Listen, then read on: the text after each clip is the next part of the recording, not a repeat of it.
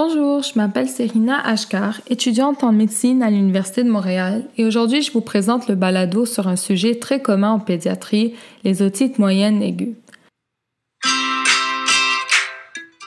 Je vais commencer avec une courte mise en situation. Vous rencontrez Charlie, un enfant de 2 ans.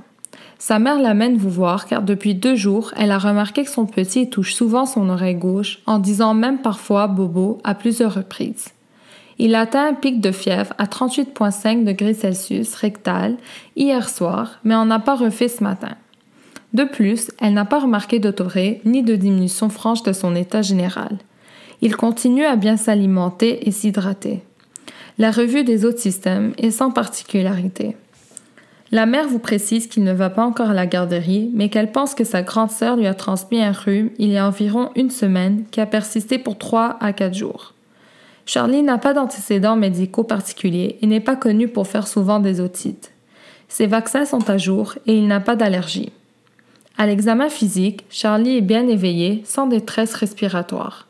Ses signes vitaux étaient normaux, avec une température rectale à 37,6. À l'examen ORL, vous notez des amygdales et un oropharynx normaux et il n'y a pas d'adénopathie. À l'autoscopie, vous notez que le tympan gauche est bombé et hyperémié avec un épanchement mucopurulent. L'oreille droite est normale.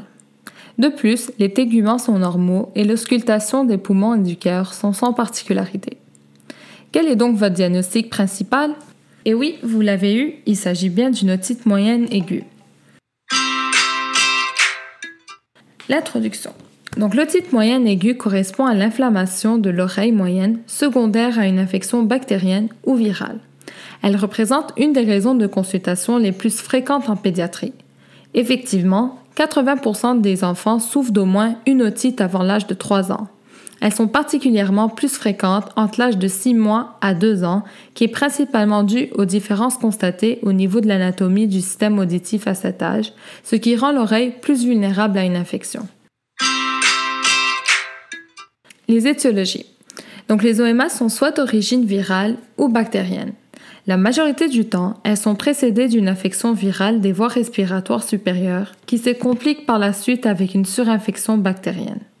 Les bactéries les plus souvent impliquées dans l'OMA sont le pneumocoque, qui est la bactérie la plus couramment retrouvée dans l'OMA, l'hémophilus influenzae, le Moraxella cataralis et le streptocoque A dans une moindre mesure. Tout de même, on ne retrouve pas de germes bactériens dans 15 à 25% des cas d'OMA, qui seraient donc d'origine purement virale. L'anatomie de l'oreille. L'oreille est constituée du tympan qui est une membrane translucide qui sépare l'oreille externe de l'oreille moyenne. L'oreille moyenne est-elle en communication avec le pharynx via un tube fibreux appelé la trompe d'Eustache qui a pour rôle de rééquilibrer les pressions d'air entre l'oreille moyenne et le milieu extérieur. À l'âge adulte, l'angle vertical de la trompe d'Eustache permet de protéger l'oreille en empêchant les sécrétions nasales de monter vers l'oreille moyenne, ce qui permet de diminuer les risques de développer des infections. Cependant, chez l'enfant, la trompe d'Eustache est plus étroite, courte et horizontale, ce qui rend cette population plus vulnérable à faire des otites moyennes aiguës. Physiopathologie. Comme mentionné plus tôt, l'otite moyenne aiguë est souvent secondaire à une infection des voies respiratoires supérieures. En effet, normalement, les sécrétions nasopharyngées arrivent à atteindre l'oreille moyenne via la trompe d'Eustache qui drainera ces mêmes sécrétions par la suite.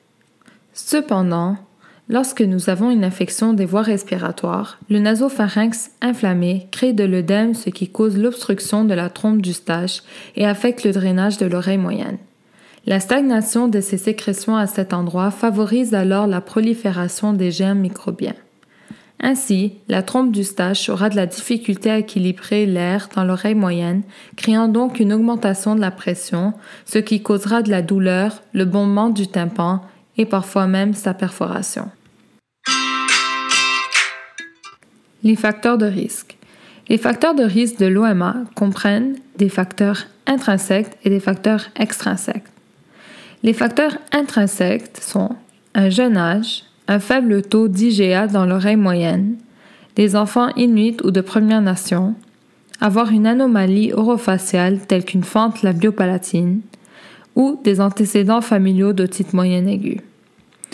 Par ailleurs, les facteurs extrinsèques sont des contacts fréquents avec d'autres enfants, ce qui accroît l'exposition à des maladies virales, un allaitement de courte durée, être exposé à la fumée de cigarettes, l'utilisation prolongée du biberon en position couchée ou un niveau socio-économique bas. Le diagnostic. Plusieurs éléments dans l'anamnèse et dans l'examen physique nous aident à nous orienter vers le diagnostic d'une otite moyenne aiguë plutôt qu'une autre maladie. À l'anamnèse, les parents mentionneront la présence d'un ensemble de symptômes présents pour une courte durée, soit un à plusieurs jours.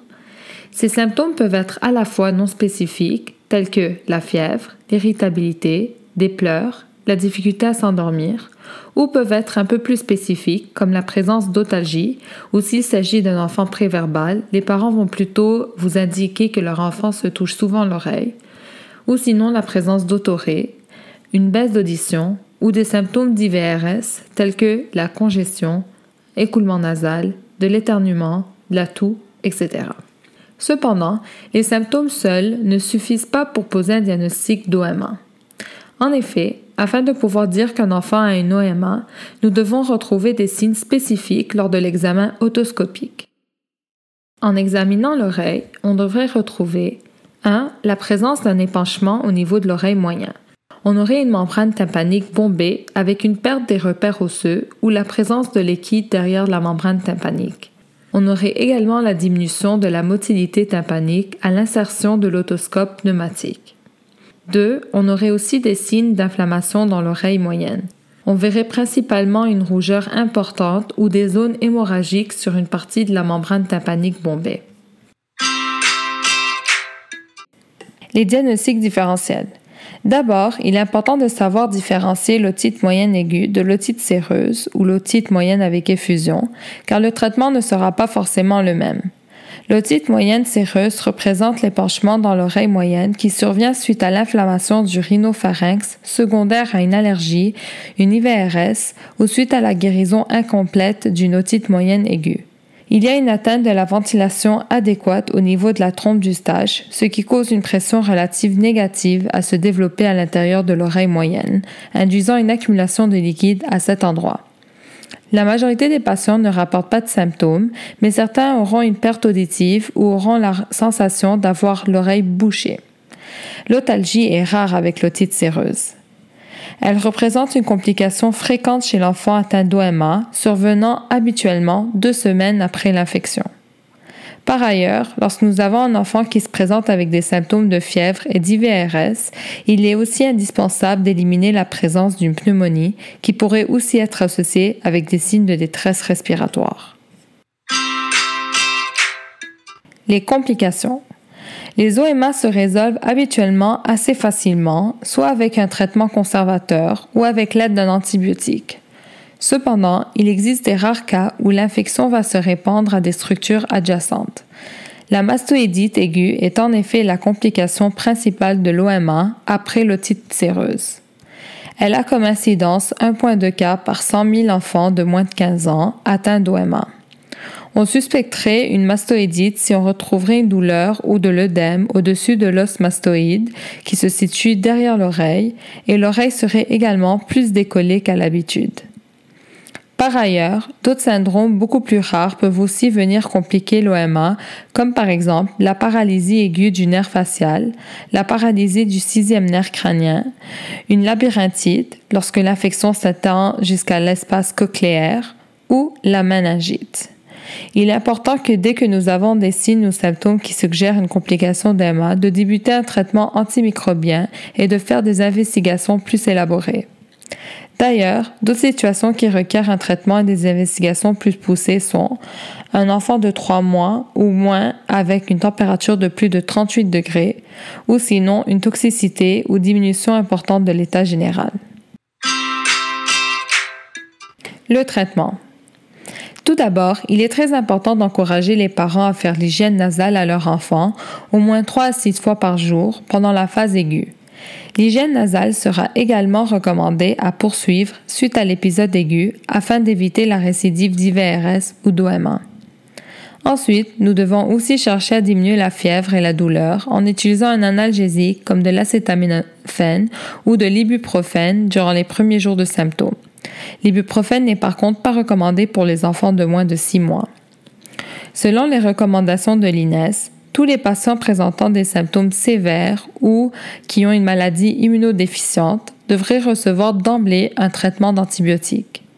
Les symptômes jugés comme étant sévères sont une otalgie importante pour plus de 48 heures, une température de plus de 39 degrés ou une perforation de la membrane tympanique. Par ailleurs, s'il s'agit d'un cas avec des symptômes légers ou modérés, les recommandations de traitement dépendent de l'âge du patient. Si le patient a moins de 6 mois, il est également recommandé de débuter un traitement d'antibiotiques.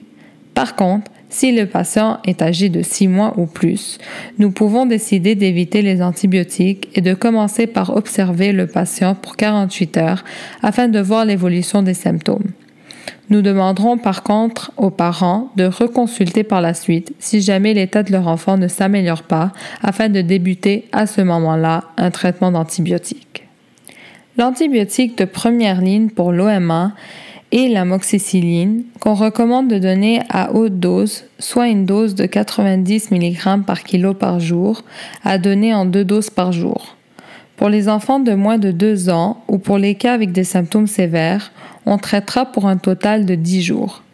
Pour les enfants de 2 ans ou plus présentant des symptômes modérés, on pourra traiter pour un total de 5 à 7 jours. Cependant, il y a un risque que l'OMA ne réponde pas à la première ligne d'antibiotiques puisque certaines bactéries y sont résistantes. En effet, la bactérie Maroxella cataralis est toujours résistante à l'amoxicilline ainsi qu'une portion croissante d'Hémophilus influenzae.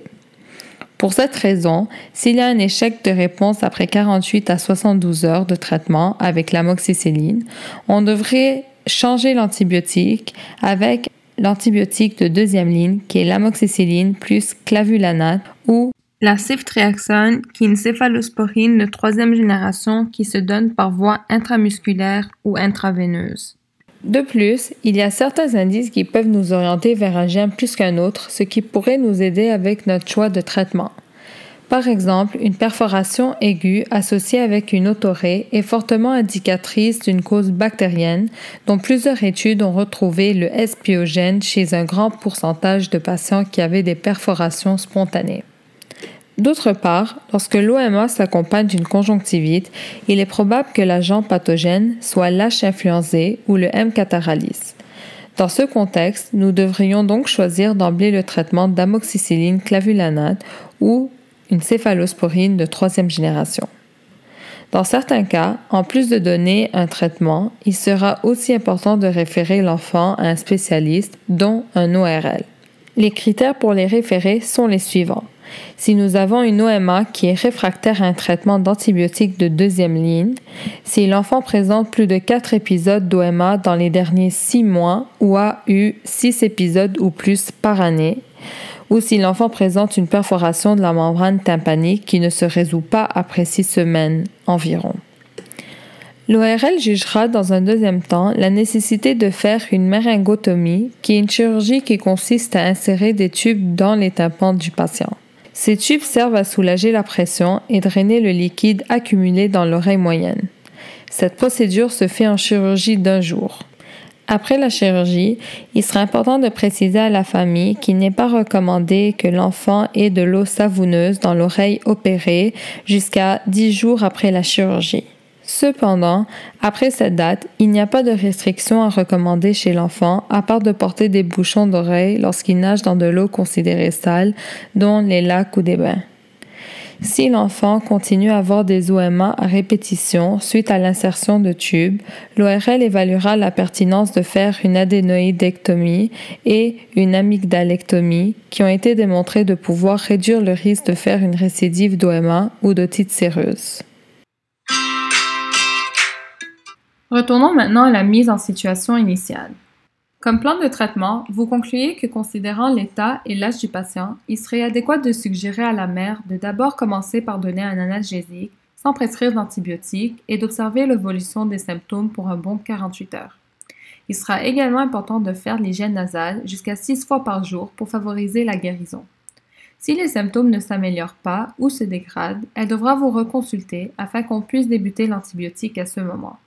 La mère est d'accord avec ce plan, mais avant de partir, avait une dernière question pour vous. Elle aimerait savoir, pour Charlie et pour ses deux autres enfants, comment pourrait-elle prévenir les OMA dans le futur? En effet, il existe quelques conseils que nous pouvons donner aux parents afin d'éviter l'apparition fréquente d'OMA. On peut leur conseiller de favoriser l'allaitement exclusif jusqu'à 6 mois de vie, faire de l'hygiène nasale avec une solution saline 2 à 3 fois par jour ou plus si l'enfant présente des symptômes d'IVRS, et s'assurer que la vaccination est bien à jour. Finalement, elle vous remercie une dernière fois et elle quitte avec Charlie votre bureau en étant bien rassurée. Cela conclut donc le balado. J'espère qu'il vous aura été utile. Merci.